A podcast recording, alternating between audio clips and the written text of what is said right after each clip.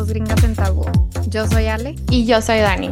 Aquí vamos a platicar sobre todos los temas que iluminan la verdadera magia de ser mujer. Cada semana vamos a tomar un tema relacionado a esta magia para contar cómo nos ha afectado personalmente. En muchas ocasiones vamos a invitar a otras increíbles mujeres que tienen experiencia o conocimiento especial en el tema y a través de sus experiencias nos permitan crecer y aprender como comunidad. Al conectarte a escuchar, estás formando parte de una hermosa comunidad de mujeres. Vamos a empezar. Hola, bienvenidas a Dos Gringas en Tabú. Yo soy Ale. Yo soy Dani. ¿Cómo estamos? ¿Cómo se sienten? Espero que estén es viernes. muy bien. Sí. Bueno, no es viernes para nosotras, pero ya me cuando lo mm, estamos grabando. Pero bueno, el día que salga sí va a ser viernes. El día de hoy estamos muy emocionadas porque primero que nada es el primer episodio oficial después del intro y se nos hizo como muy fitting hablar de las amistades entre amigas, porque obviamente nosotros tenemos una amistad entre amigas y creemos que es un tema controversial o a veces tabú porque o sea, no, nos parece que a veces los hombres tienen como que un código muy fuerte que, no sé, los hombres como que no se traicionan tanto, pero por algún motivo las mujeres nos acabamos traicionando mucho entre mujeres o hasta nosotras mismas. Y se nos hace un tema interesante y también porque recientemente eh, surgió una conversación de nuestra amistad entre Dani y yo y se nos hizo como interesante tocar de este tema. No, y también creo que conforme vamos creciendo, creo que piensas lo mismo, como que cada vez tu círculo se va haciendo más y más y más chico. Y, pero a la misma vez como que no estás haciendo más amistades o es más difícil. Digo, también sé que es tipo de personalidad, pero así que yo diga, wow, o sea, tengo muchas amigas nuevas, o mm. sea, no, como que todas contadas y sí, o sea, se me hace que las amigas más cercanas que he tenido o son desde hace muchos años o como desde hace cinco o seis y recientes no tengo muchas. Y cada vez como que siento que se hace más difícil. Sí, la verdad, sí. No sé si es algo de edad, pero yo creo que sí. O sea, ahora como que sí estoy abierta a tener amistades nuevas, pero las amistades que quiero tener, quiero que sean profundas. O sea, no me interesa tener temas de conversación como tan superficiales o hablar de cosas materiales. O sea, eso se me hace padre, pero dentro de temas profundos también. O sea, me gusta platicar y ser completamente vulnerable, completamente honesta y no sentirme juzgada y a veces siento que con las nuevas mujeres que han entrado a mi vida que he tratado de tener amistades un poco más profundas, hasta ahora no he logrado, porque por lo general son más chicas, eso sí, son más chicas que yo, pero por lo general quieren, quieren hablar de como más chismes o de hombres o de, no sé, de cosas que de verdad me aburren. Entonces, eh, sí, creo que eso también es como un patrón que me ha aparecido en mi vida ya que estoy llegando a los 30.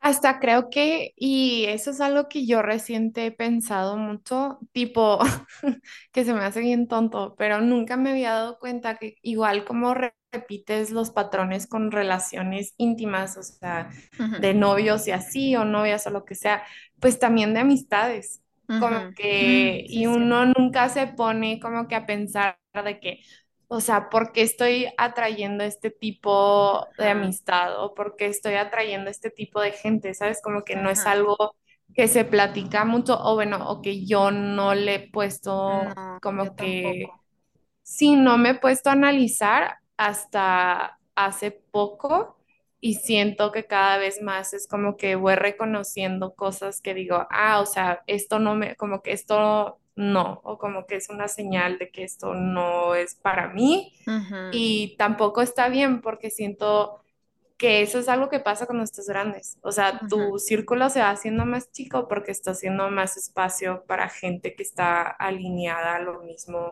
donde tú estás ahorita. Sí.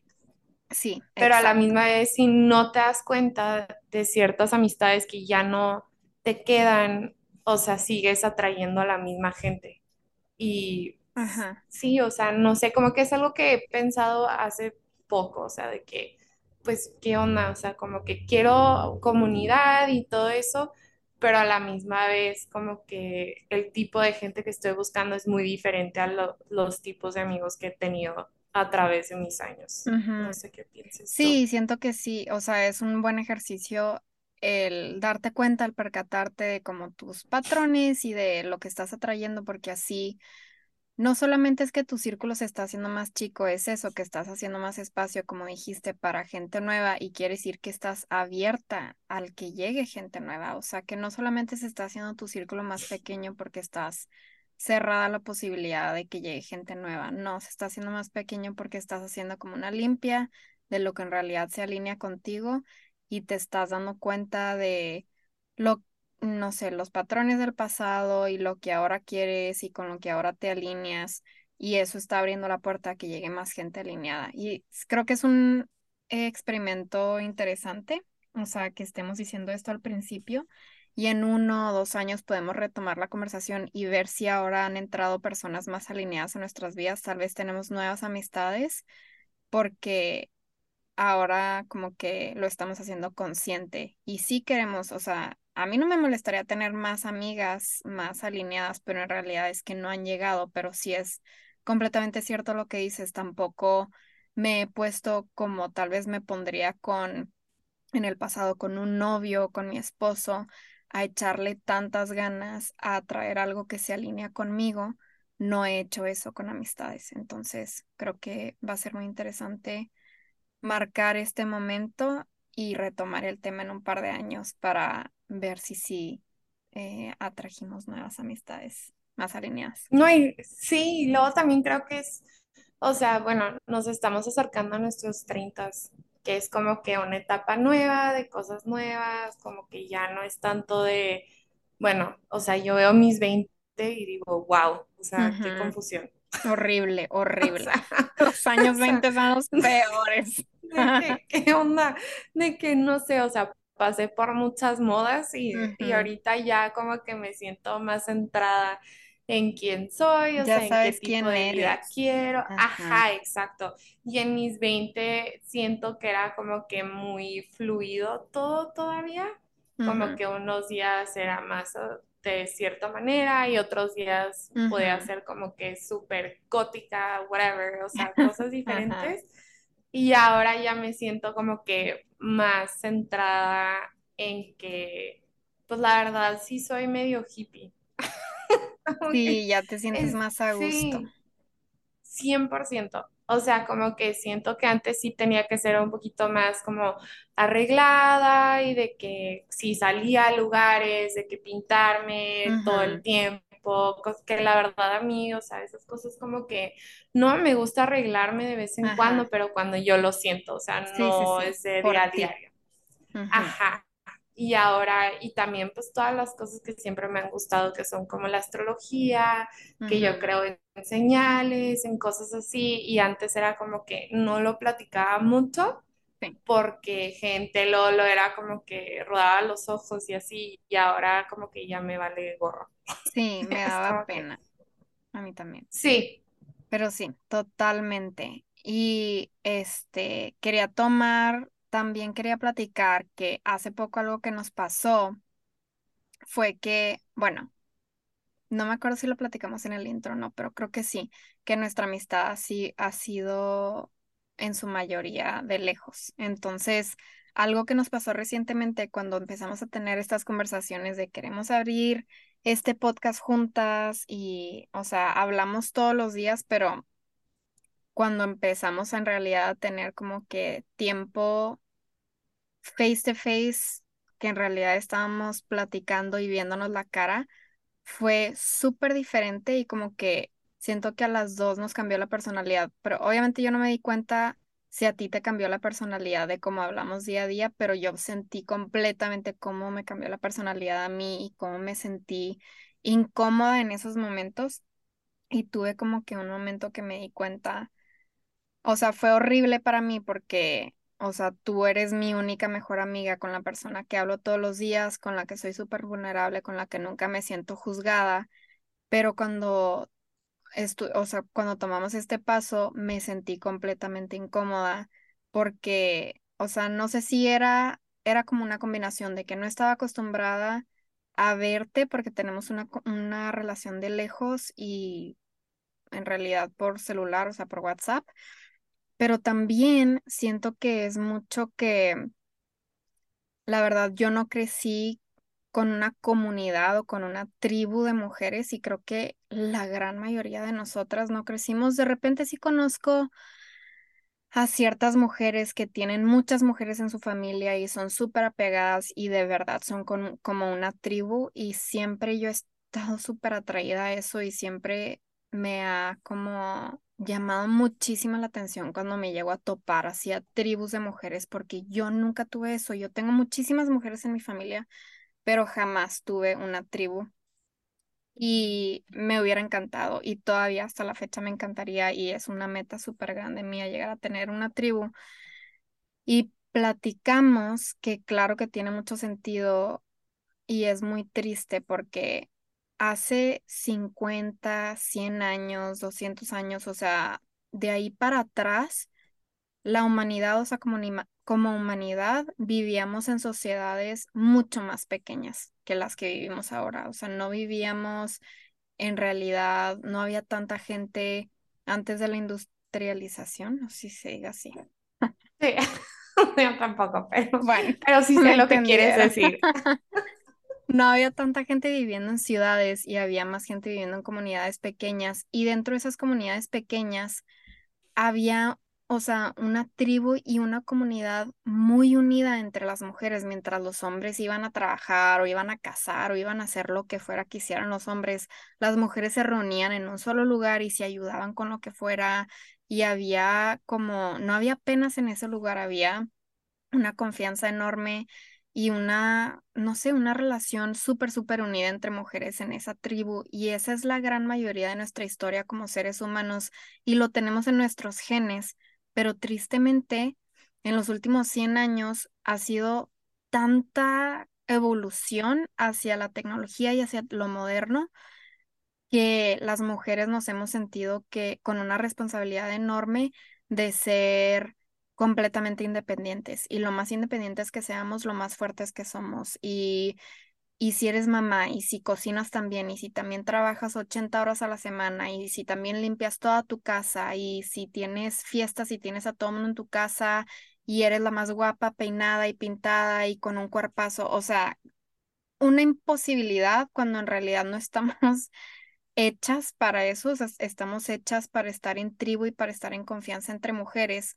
y todo esto me lleva a, yo crecí de una manera muy independiente y a mí me criaron a ser muy independiente y yo no crecí con esta tribu. Entonces, al contrario, a mí me criaron de una manera, o sea, diciendo pero no diciéndolo que en, realidad las mujeres no son de confianza, son muy chismosas, son víboras, o sea, en realidad no podemos confiar muchísimo en las mujeres y yo vi muchos ejemplos de esto al crecer. Entonces, al tener una amistad tan cercana como la que tengo contigo, como que verla en persona, o sea, es muy diferente tener algo por celular o por medio del internet.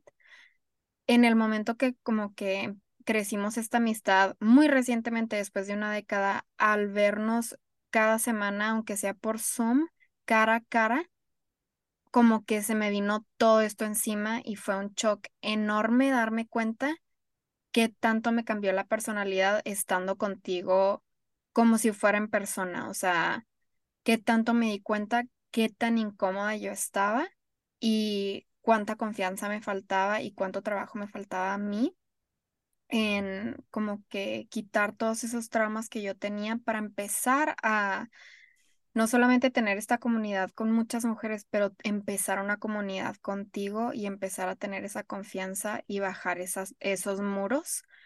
Y no sé, o sea, fue un momento muy triste para mí y me acuerdo que inmediatamente, o sea, lo hablé con mi esposo y luego lo hablé contigo y fue como que no sé si tú te sientes así, pero me estoy sintiendo así y no me quiero sentir así y fui súper vulnerable y me acuerdo que lloré muchísimo y obviamente semana con semana se me ha ido quitando y ya me siento mucho más cómoda, pero fue un momento sí súper triste y no y siento que no estoy sola en esto, o sea, no solamente no sé si tú también me acompañas en esto, pero siento que en esta época de, de independencia han de haber muchas mujeres así y me da mucha tristeza porque esa tribu de mujeres se me hace de verdad lo más de lo más importante que tenemos que tener las mujeres en nuestras vidas para poder sobrevivir.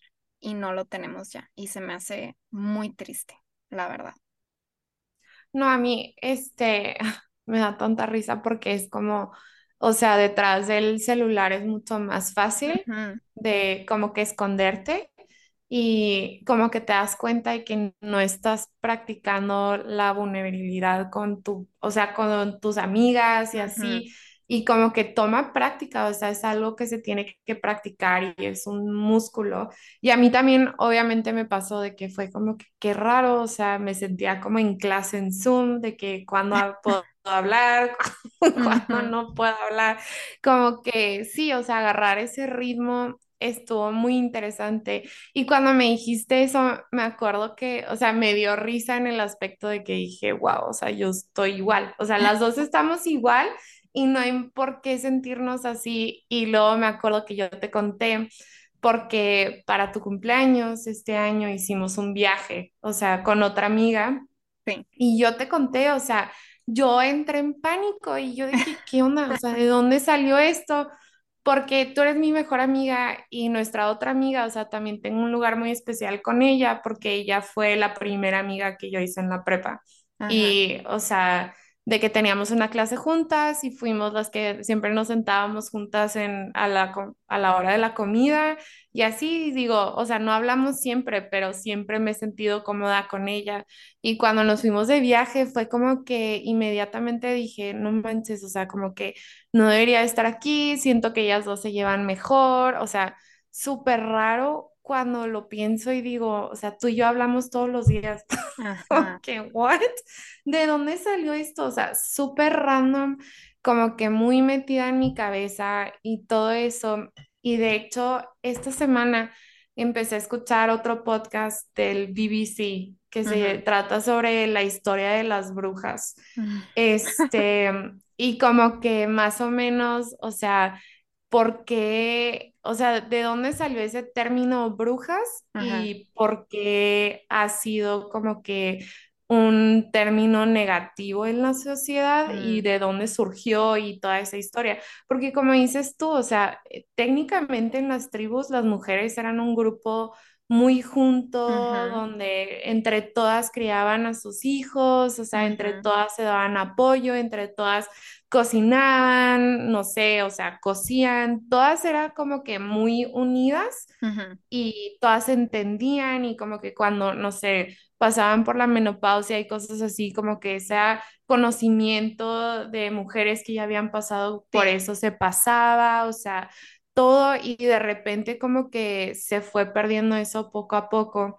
Entonces, como que el podcast está súper interesante porque explora qué fue lo que pasó, o sea, de dónde salió ese término de brujas y qué fue el impacto. Y básicamente, pues te van explicando que las mujeres que tenían como que personalidades fuertes, o sea, que eran como que del pueblo las que sanaban y las que tenían mucho conocimiento de las hierbas y la medicina y cosas así, poco a poco los hombres, conforme se fueron haciendo como que ya no éramos nómados, empezaron a perder sus trabajos y tenían que tomar trabajos nuevos y pues las mujeres tenían mucho conocimiento y cosas así. Entonces fue como algo que fue evolucionando donde los hombres decían de que, ay, ella te cura, pero ella es bruja y ¿sabes? Mejor ven conmigo porque yo soy médico. Ah, o sea, cosas así.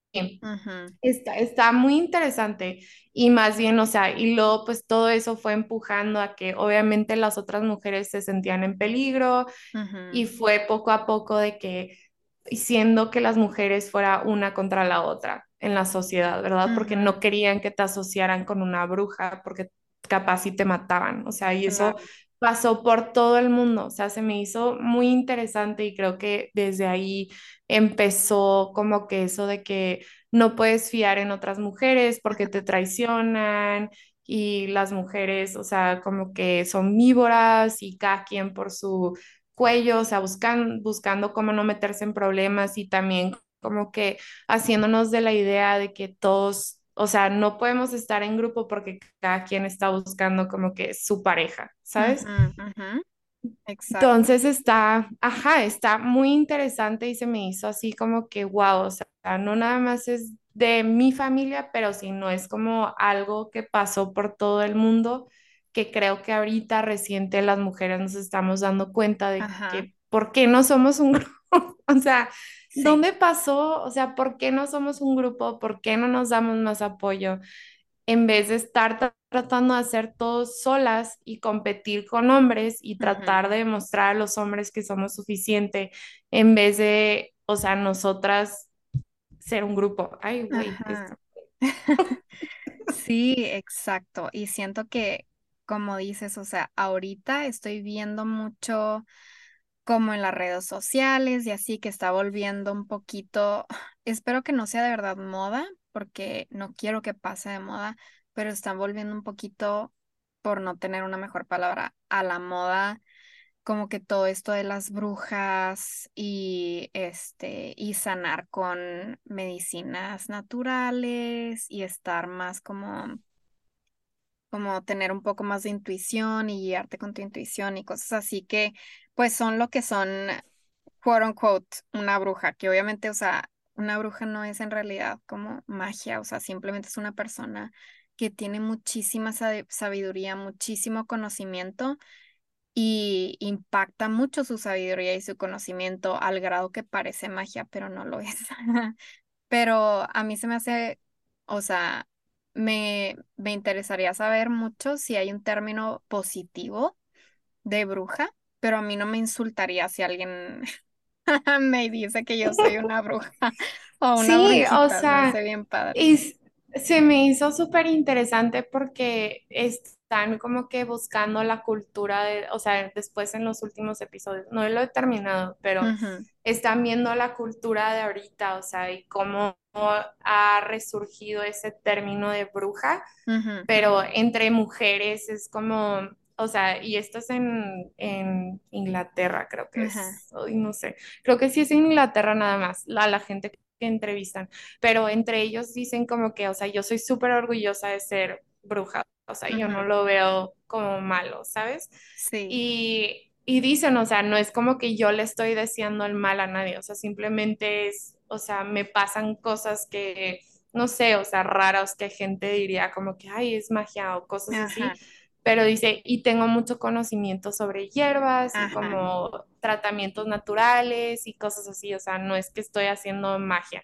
exacto, exacto. Entonces, ajá, este, pero se me hace súper interesante y de hecho, hace unos meses me acordé que estaba platicando con mi mamá porque mi mamá tuvo un año medio pesado de su salud y me está diciendo que estaba batallando mucho con la menopausia y que ella le preguntó a su mamá de que, o sea, mi abuelita le preguntó de que, bueno, o sea, a ti cómo te fue, como que qué fue los cambios que sentiste y que no sé qué, y luego mi abuelita le dijo y que no, yo me sentí normal, o sea, como que, no. Claro que ajá, en vez no, de claro que no. no, Ajá. claro que no. Entonces me dice mi mamá de que, o sea, yo empecé a hacer los cálculos en mi cabeza y me di cuenta de que eso fue cuando le dio, ay, se me olvida, vitalgo, creo que es la enfermedad de la piel que se te Vitaligo, despinta. ¿Cómo se llama? Vitaligo, there Ajá. Este, sí, yo, vitalgo, no, eso suena como vértigo. Este, él le dio eso cuando pasó por la menopausia y le, porque tenía mucha ansiedad, o sea, muchas cosas, y ella, o sea, no se acuerda de nada y digo de que, wow, o sea, como que en, en vez de tomar esas oportunidades de ser vulnerable y decir, ¿sabes qué, Exacto. mijita? A mí también me fue súper mal, o sea, como que siento que eh, mínimo la generación de mi abuelita, o sea, ella no tuvo mamá su mamá los abandonó, muchas cosas y siento que ella pues se perdió de eso y pues poco a poco nosotros también, entonces crecí, o sea, totalmente sin ese ejemplo de compartir esas cosas. O sea, Sí, y, y, y claro que no creo que se le olvidó. O sea, obviamente no he pasado por la menopausia, pero dudo que sea algo que se te pueda Sí, no, olvidar. O sea, no. simplemente era pena de que siempre es, o sea, bueno, la sociedad que nos tocó crecer a nosotros es el que dirán. Y no, yo todo bien y yo todo perfecto. Y, y sí, tristemente, las pocas veces que te atreves a ser vulnerable con alguien dentro de tu propio círculo, tu mamá, o sea, que le digas, ay, mamá, alguna vez, no sé, cualquier cosa así como la meno- menopausia. Y lo peor que te pueden decir es que te digan, no, a mí nunca me pasó, como que estás loca o algo así, porque Ajá, te pierdes de una oportunidad y, y ya tu mamá probablemente ya no se va a atrever tanto a preguntarle a otras mujeres porque se va a sentir de que, ay, tal vez yo estoy loca, tal vez sí soy la única que está pasando por esto. Y claro que no, o sea, de hecho me encantaría que, o bueno, vamos a proponernos dos de las va- que vamos a invitar, va a ser, vamos a invitar a una brujita para uno de los episodios, for sure. Y me encantaría también que invitáramos a una persona que ya haya pasado por la menopausia para que y que sea también con completamente abierta y que completamente nos comparta su experiencia y experiencias de otras mujeres, porque tenemos que platicar de esto. O sea, es súper, todo el mundo lo conocemos, todo el mundo lo hablamos, lo vemos en películas, pop culture, que la menopausia es culera. O sea, ya sí, es algo que todo el mundo sabe.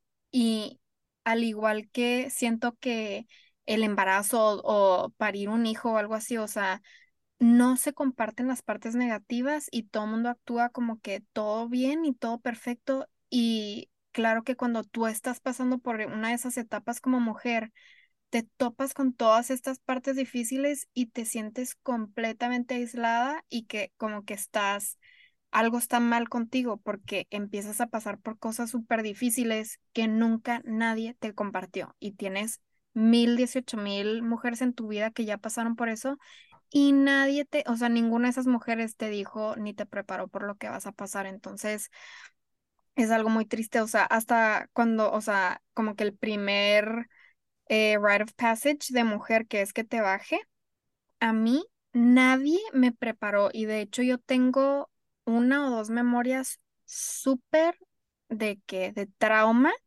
que me llegué a manchar en público y estaba con mi hermana, con mis tías, con mis primas, o sea, con un chorro de gente en un lugar súper público y nadie me dijo nada. O sea, y era súper obvio y ahora lo veo de que recuerdo, eh, pobre yo de 13 años, que estaba mortificado obviamente cuando me di cuenta me hubiera encantado que alguien llegara, aunque sea una señora extraña. Un señor, o sea, obviamente mejor una mujer que un, se- que un señor, pero que cualquier persona se hubiera tragado la pena y hubiera venido y me hubiera dicho en el oído o me hubiera dicho, ay, ¿me acompañas al baño? Y me hubieran dicho, te manchaste y me hubieran ayudado. Y nadie me ayudó y yo no me di cuenta hasta que fui al baño y obviamente ya estaba más grande la mancha de lo que debiera de haber estado, o sea, y yo estaba traumada, súper apenada. Nadie vino después de que ningún adulto, ni mi tía, nadie vino después a sentarse y a platicar conmigo, a decirme, a mí también me pasó, no te preocupes.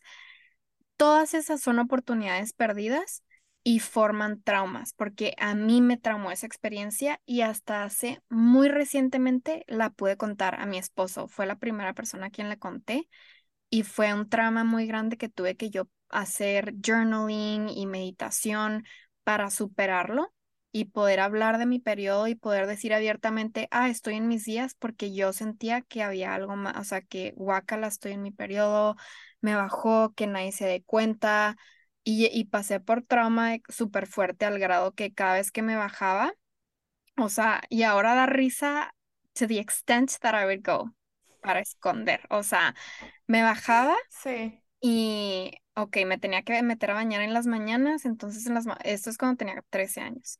Me metí a la regadera y luego ya cuando me iba a salir de bañar, dejaba la regadera prendida y me salía de bañar, pero no quería que nadie escuchara que estaba abriendo el papelito de la toalla. Entonces dejaba la regadera prendida.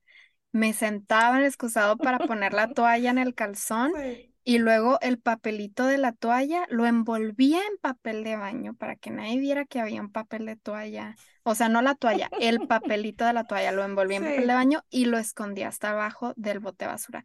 Y luego ya pagaba la regadera. O sea, tan traumada yo estaba de que me bajaba. Y porque nadie nunca me platicó, porque nadie nunca me dijo, es que bueno que te bajó, estás saludable, eres una niña normal, padrísimo. ¿Qué preguntas tienes? No, porque era un secreto y era tabú. O sea, todo eso a mí me hubiera encantado haber crecido como en una tribu y yo no tengo hijos todavía, pero me encantaría poder ser la persona que inicia eso en las generaciones adelante en mi sí, familia claro.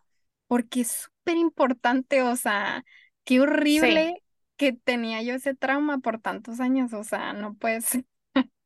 No, y aparte, o sea, ahorita que lo dices, es como que no solo es como que amistades entre amigas, o sea, también es amistades con tu familia, o sea, porque de que, o sea, yo, por ejemplo, con mi mamá y mi abuelita, o sea, esa fue una oportunidad para empezar a formar una amistad de que, ay, sí, Sí, como que tener ese momento de bondad y todo, y en vez como que, ay, no, ¿sabes? De que no.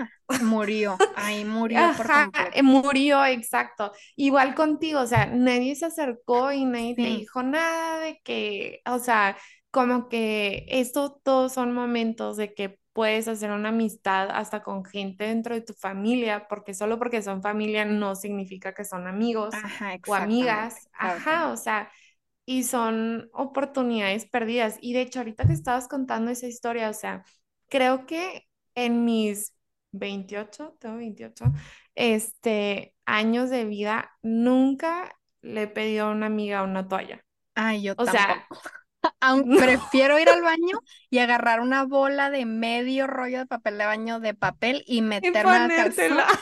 que pedir una toalla o un tampón. Qué O sea, estupidez, o ahorita, sea. sí, o sea, ahorita lo estaba pensando y dije, wow, o sea, qué onda, como que nunca he podido llegar a ese punto de vulnerabilidad, o sea, aunque, y con amigas cercanas, es que ahorita me acordé, ahorita que contaste eso, em, visité a una amiga, de hecho, en San Antonio que éramos muy cercanas, o sea, totalmente me quedé ahí el fin de semana, íbamos a, tuvimos todo un plan, no sé qué, y la verdad, yo soy súper culpable de que yo no hago matemáticas para mi periodo, siempre cuando llega es una sorpresa y debería de ser mejor, este, pero no, como que se me olvida que tengo un periodo. Lo paso, lo sufro y luego como que se me olvida y siempre que llega es como que, ¡Ah! no, Sí. Entonces me pasó en ese viaje, de que estaba en el viaje, me bajó una mañana y yo de que, oh my God, me bajó, me bajó, me bajó, ¿qué hago? No sé qué, hice el truco del papelito, o sea, horrible. Y luego de que me acuerdo, fuimos a una, a una gasolinera porque íbamos a ir a, a un lugar a las afueras de San Antonio, como a un pozo, no sé qué fregados, ya se me olvidó qué era. No un pozo, pero era como unas aguas Como un ojo termales, de agua. Ajá. Ah, un ojo de agua, eso sí, no un pozo. Te avientas y luego en la cubeta te suena. No, este, y nos bajamos, eh, o sea, en, en la gasolinera yo estaba cargando gasolina y le dije, voy al baño rápido, no sé qué. Claro que entro así como si fuera misión imposible de que me meto unos tampones, los pago y luego me meto al baño y luego ya. Salgo todo súper bien, los meto en mi bolsa hasta abajo, Ay, pero cuando los metí, no me di cuenta que los había medio enrollado con la toalla. Entonces ya nos metimos al agua, todo saco la toalla así, pues toda exagerada porque el agua estaba súper fría y cuando la saco salen volando los tampones. Güey, o sea, y yo así de que, y mi amiga no se dio cuenta, o sea, ella no sabía y yo así como que, y yo no mames, y luego no sé qué, y luego como que en el pánico dije, ¿sabrá, no sabrá, qué onda? Ah, no sé, y luego o sea, la verdad me sentía medio mal, entonces ya le dije de que al final le dije que, ¿sabes qué? O sea, traes este um, o algo porque traigo cólicos y ya me dijo, ay, no sé qué. Y me dijo, sí, sí, ya me dio. Y luego cuando íbamos de salida, me dice de que, mira, ahí hay un tampón. Claro que era Ay, el mío, güey. no. me dice, imagínate que eran, ella me dice que imagínate que eran los tuyos y yo muerta de la vergüenza, güey, y yo de que qué pena, o sea, pero en vez de decirle que sí, güey, es el mío, déjame lo recojo, o sea, yo de que, ay, no, qué pena, no, claro que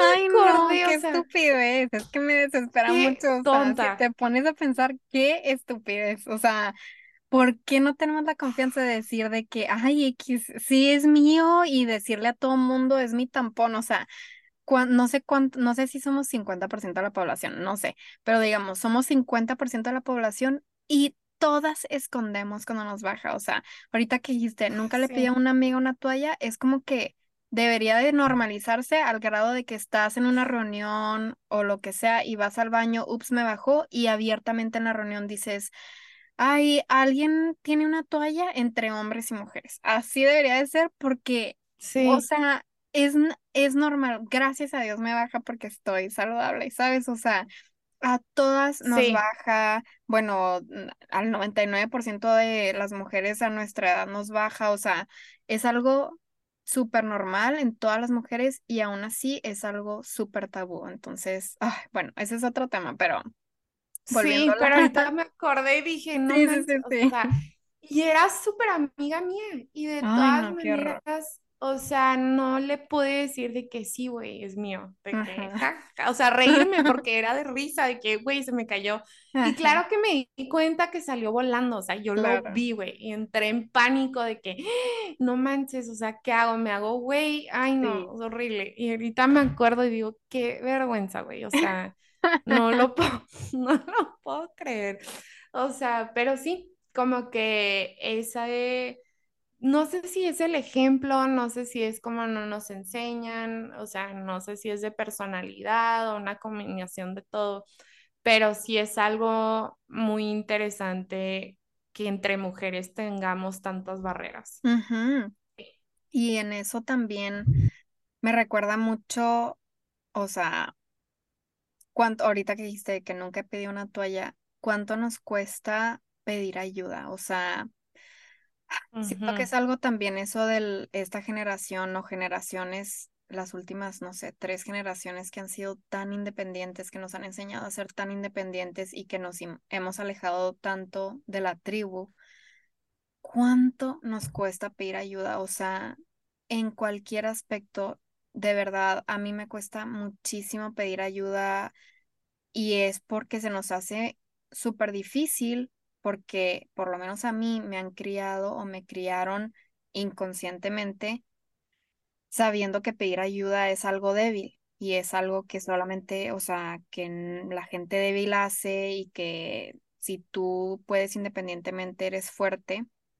Y en eso, en ese mismo tema va el que, o sea, llorar públicamente, ser vulnerable de cualquier manera públicamente como adulto es completamente algo de debilidad. Pero yo me puse a pensar y me he puesto a pensar por mucho tiempo, las pocas veces que me ha tocado como adulto ver a otro adulto ser vulnerable, ver a otro adulto pedir ayuda, ver a otro adulto pedir perdón, ver a otro adulto llorar en público, jamás he pensado, uff, qué débil persona, o hoy guácala, me da pena verlo porque qué debilidad. Jamás, o sea, al contrario, siempre he pensado, qué admirable, o sea, de verdad, siempre me acuerdo perfectamente de los pocos momentos que he visto a un hombre o a una mujer siendo vulnerables o pidiendo ayuda públicamente y siempre he pensado qué ejemplo a seguir, o sea, qué padre. Tengo muy marcadas esas memorias en mi cabeza como ejemplos a seguir y aún así me da tanto miedo yo ser vulnerable y yo pedir ayuda públicamente. Es algo que me paraliza, pero creo que nadie o sea, no sé, ¿tú crees que en realidad alguien de verdad te juzgue? O sea, siendo vulnerable, de verdad, creo que no, creo que todo el mundo lo veríamos como, wow, qué fuerte. Sí, o sea, creo, no sé, o sea, no, yo tampoco nunca he pensado cuando alguien es vulnerable o hasta en películas, o sea, cuando veo esas amistades de que ya sé que es súper made up, o sea, no, obviamente no es real, pero que entre mujeres se piden ayuda o cosas así, o no sé si has visto The Help. Ay, me encanta. Bueno, cada vez que veo esa película lloro, porque obviamente es de mujeres ayudando a mujeres y es más complicado que eso, pero como que no sé por qué, o sea, ahorita que dijiste eso, nunca te pedí ayuda en nada. O Ni sea, yo. eres mi amiga más cercana, o sea, nunca te he pedido ayuda en nada, o sea, y, y a mí también me cuesta muchísimo, muchísimo, muchísimo, muchísimo pedir ayuda. Es algo que batallo mucho, o sea, no sé, como que también siento que sería interesante ver eso y no sé cómo se vería, pero o sea, cómo empezó, como tú dices, de que las mujeres ahora han sido como esta generación de que lo tienen que hacer todo, o sea, tienen que ser mamás, tienen que trabajar, tienen que aportar, pero a la misma vez todavía tienen que hacer todo lo de la casa, o sea, cosas así, y cómo se ve eso reflexionado con pues el aumento en todos los divorcios que hay, ¿verdad? Claro, Porque siento, y más, y yo creo que, o sea, yo ahorita pienso en cómo me criaron y es como que tienes que ir a la escuela para Ujú, ser en- independiente, que obviamente tiene sentido, ¿verdad? O sea, Sí. 100% sí deberías de ser independiente y tú tener tu carrera y todo, pero también, o sea, ¿en qué momento se, per- se perdió el apoyo de ayudarse? O sea, entre mujeres y no sé, no me imagino las mujeres que tienen hijos, o sea, y lo tienen, y aparte trabajan y tienen que hacer todo, o sea, No. ¿cómo le hacen? O sea, y no tener ese tribu de que entre amigas, de que, ay, ¿sabes que se me atoró? Puedes pasar, o sea, no sé, o poder pedir ayuda con algo tan grande que obviamente es tus hijos y que no te pese. Que no te sientas culpable. sí, totalmente, o sea, no, no sé, o sea, no sé cómo le hacen porque obviamente yo tampoco tengo hijos, pero sí es algo que me gustaría trabajar, pero cuando empiezo a pensar de que cómo pediría ayuda, o sea, a mis amigas o así, la neta, no sé ni por dónde empezar. O Y siento que es algo que nada más tenemos que empezar a hacer y de hecho te iba a decir, hay que proponernos tú y yo y dar como updates de repente de apuntar de verdad. Hoy le pedí ayuda a fulano de tal en A, B y C y hacerlo más seguido porque, o sea, yo, bueno, yo soy una persona que pienso muy adelante las cosas y me da un poco de miedo el hecho de que como comunidad, como mujeres nos cuesta tanto trabajo pedir ayuda porque siento y en el momento que pides ayuda, estás tan consciente que batallas tanto de pedir ayuda y tú has tomado tanto esfuerzo en llegar al punto en el que digas, ok, hoy voy a pedirle ayuda a alguien y le pidas ayuda a alguien. En ese momento, si la persona te responde con ayudarte, pero mediocremente o ayudarte de la manera que no era como tú lo imaginabas en tu cabeza, te vas a decepcionar tanto y te vas a acabar casi enojando con la persona que te ofreció ayuda o que te dio ayuda cuando le pediste, porque es algo tan grande en lugar de que sea, ok, pedí ayuda 20 veces esta semana y no es tanta presión en una sola ocasión, porque eh, la chava con la que me he estado yendo recientemente a hacer faciales me contó un ejemplo que ahorita se me ocurrió que ella está tratando también de tener una tribu y de tener comunidad entre amigas, pero que en una ocasión eh, una de sus amigas que llevaba ella años siendo amiga con esta persona tuvo un bebé y que la chava del bebé le pidió a ella, a la, a la, a mi amiga, que le ayudara con su bebé, que le ayudara a limpiar su casa, que le ayudara a hacer comida, o sea, un favor enorme, de que muchísimo trabajo también para una persona. Y después de darle ayuda como por una o dos semanas, obviamente mi amiga se cansó y le dijo de que, oye, pues yo también tengo una vida, no puedo estarte ayudando tanto. Y se hizo un poco para atrás y le quitó como tantos favores que le estaba haciendo.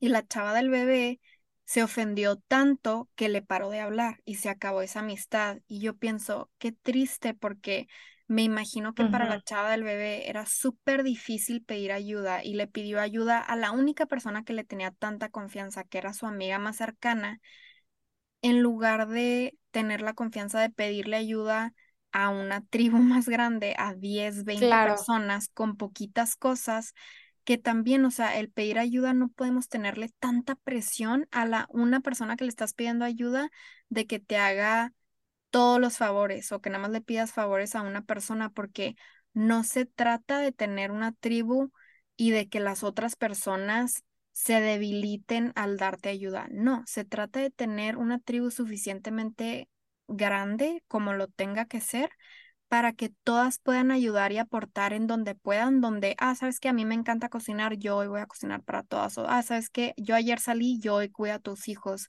para que todas podamos seguir viviendo nuestras vidas de una manera balanceada y que no una sola persona esté súper cargada con presión por no pedir ayuda o por dar tantos favores. Entonces, es un balance muy importante y es muy importante poder pedir ayuda a suficientes personas y ser vulnerable con suficientes personas para que sea algo en realidad que sea que se pueda, o sea, que sea real, que sea posible, porque si no, pasa como les pasó a estas dos chavas que estaban intentando y tenían la idea correcta en sus cabezas, pero acabó arruinando su amistad porque no se puede tampoco nada más pedirle ayuda a una persona y tenerle tanta presión porque tú tienes en tu cabeza tanto batalla para pedir ayuda y la única vez que pido ayuda y no me funciona. O sea, no, tampoco se trata de eso.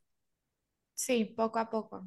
Bueno, no sé si vamos a tener que hacer una parte 2 porque ya llegamos a nuestro límite, pero se me hizo como que eso me hizo contemplar mucho. Eso último que dijiste, porque creo que sí, para mí lo más difícil de pedir ayuda es como que soltar y no controlar como o tener esa expectativa de que lo van a hacer como yo lo hiciera. Sí, ¿Sí me entiendes? O sea, eso es algo muy grande. Pero bueno, este, creo que a lo mejor una parte 2 Sí, este, de eso específicamente, de pedir ayuda. Y también para reportarles que sí nos vamos a proponer a pedir ayuda, aunque empecemos por poquito y pedirle a bastantes personas y reportarles cómo nos fue y cómo nos ha ido y cómo nos hemos sentido. Y ya esperemos que eso les ayude a ustedes a poder empezar a pedir ayuda y a ser más vulnerables y a crecer su tribu. Sí, bueno, nos vemos la próxima semana.